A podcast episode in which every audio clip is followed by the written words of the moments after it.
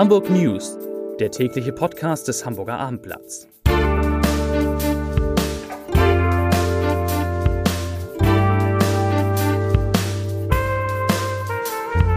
Herzlich willkommen. Mein Name ist Bernd Röttger und ich freue mich auf drei liebe Kollegen hier im Podcaststudio bzw.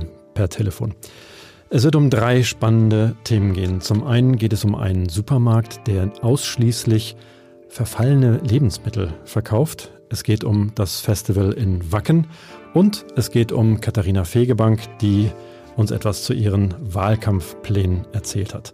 Aber zuerst einmal für euch, für Sie, wie immer, drei kurze Nachrichten. Nachricht Nummer eins: Hamburg ist bei Lehrern äußerst beliebt. Schulsenator Thies Rabe hat im Hamburger Rathaus fast 1000 neue Lehrkräfte für Hamburg begrüßt. Darunter 413 Referendare und 573 bereits ausgebildete Lehrer. Nachricht Nummer zwei. Nach der Ebbe kommt die Flut. Nach einer langen Krise geht es in der maritimen Wirtschaft in Hamburg wieder aufwärts. Im Hafen entstehen derzeit bei mehreren Unternehmen rund 200 neue Arbeitsplätze. Und beim zuletzt gesunkenen Containerumschlag geht es ebenfalls wieder aufwärts. In diesem Jahr wird beim Umschlag erstmals seit Jahren wieder die Marke von 9 Millionen Standardcontainern geknackt, heißt es im Hafen. Nachricht Nummer drei: Das Hamburger Rathaus soll im kommenden Jahr komplett barrierefrei werden. Für den Herbst sind die Ausschreibungen für den Einbau von barrierefreien Toiletten und Rollstuhlplätzen auf der Zuschauertribüne des Plenarsaals geplant und 2020 soll schließlich ein großer gläserner Fahrstuhl auf der Seite des Rathaus-Innenhofes entstehen, der dann vom Grundsteinkeller mit dem Dachgeschoss des historischen Gebäudes alle Stockwerke verbindet. So, nun habe ich meinen Kollegen Peter Ulrich Meyer zu Gast, den Chef unserer Landespolitik.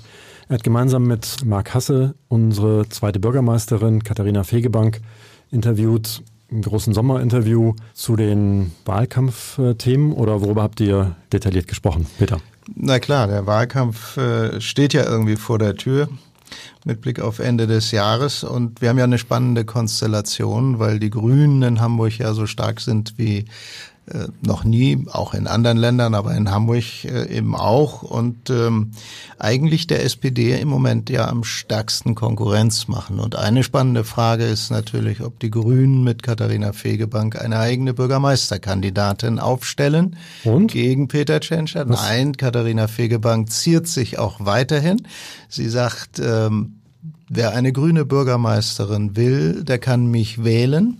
Und ich traue mir jedes Amt zu, das die Hamburger mir per Wahl geben wollen. Das ist ja schon mal eine Aber- Aussage. Ja, aber sie sagt auch, ich bin mir bewusst, dass es mit Blick auf die Bürgerschaftswahl einen Wettbewerb um die Spitze des Senats geben wird. Also wer Mhm. der Bürgermeister, die Bürgermeisterin ist.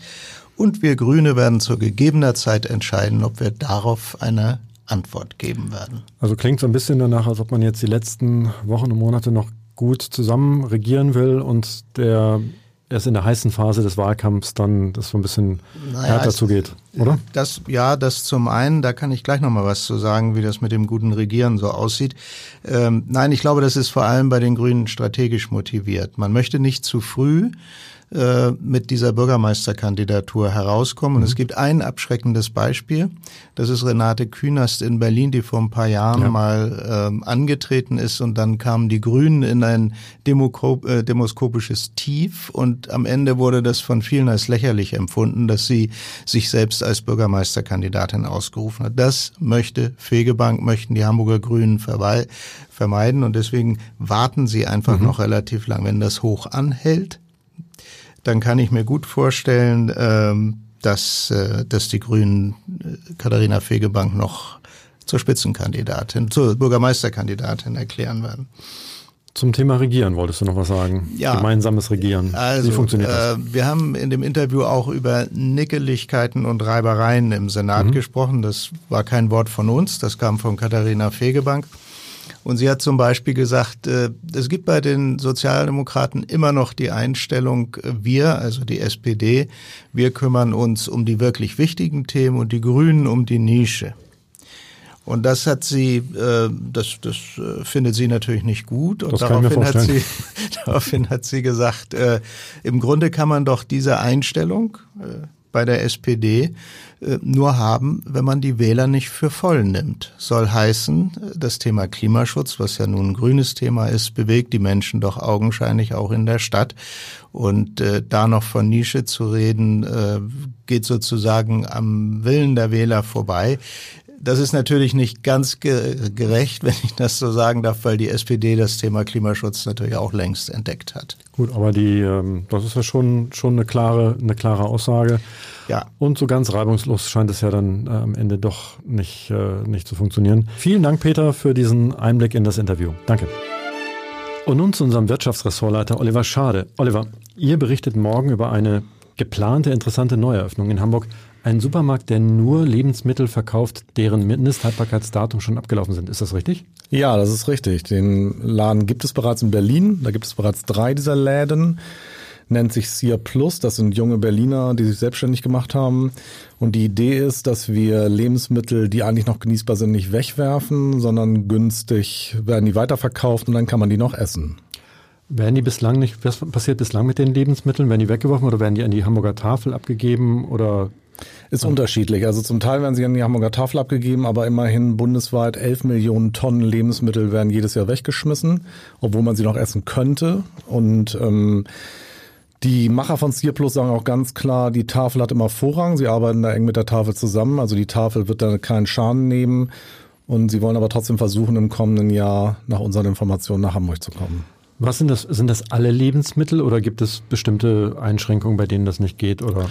Also das ist so, es sind im Prinzip alle Lebensmittel, aber die werden vorher sensorisch und äh, ja bakteriell geprüft. Also da wird geguckt, dass die auch wirklich noch genießbar sind.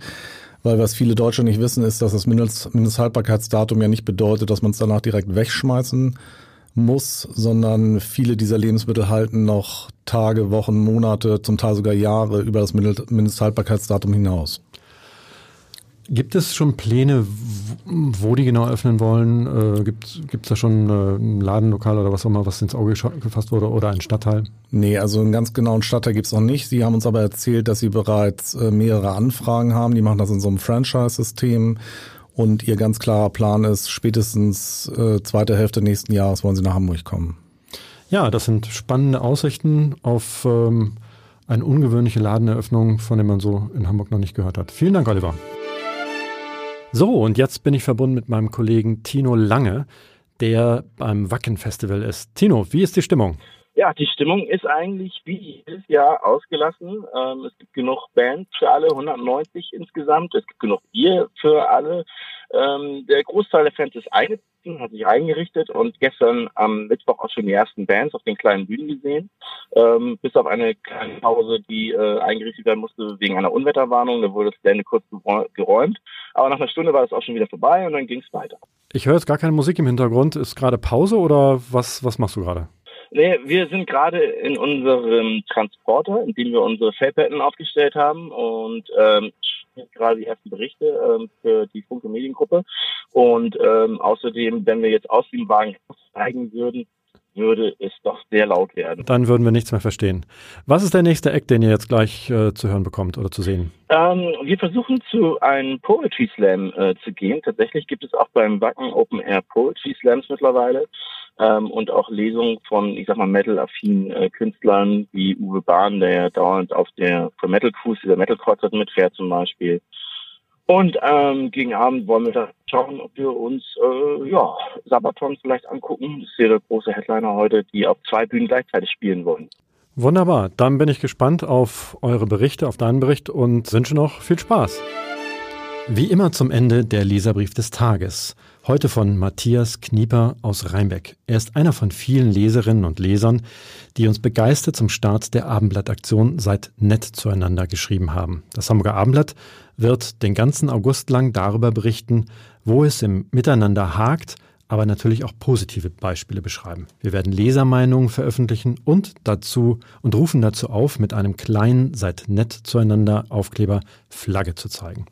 Den Aufkleber gibt es in der Abendblatt-Geschäftsstelle und bei vielen großen Hamburger Firmen.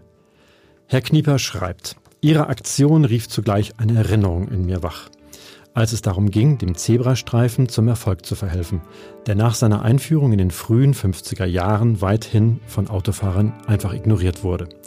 Das Hamburger Abendblatt postierte Beobachter an solchen Fußgängerüberwegen und notierte die Nummernschilder der Autos, die dem Vorrang der Fußgänger am Zebrastreifen respektierten. Das Hamburger Abendblatt schickte dann solchen Autofahrern eine Art Abziehbild, auf dem zu lesen war Zeichen eines besonders rücksichtsvollen Autofahrers. Ich kann mich gut daran erinnern, dass daraufhin eine dynamische Entwicklung zugunsten der Zebrastreifen stattfand und so mancher Autofahrer gleich mehrere solcher Sticker auf der rechten Seite der Windschutzscheibe seines Autos aufweisen konnte. Diese Aktion muss ca. 1954-55 stattgefunden haben und war überaus erfolgreich. Viel Erfolg auch für die Aktion, für die neue Aktion Seid nett zueinander. In diesem Sinne wünsche ich Ihnen einen schönen und einen netten Abend auf Wiederhören, bis morgen.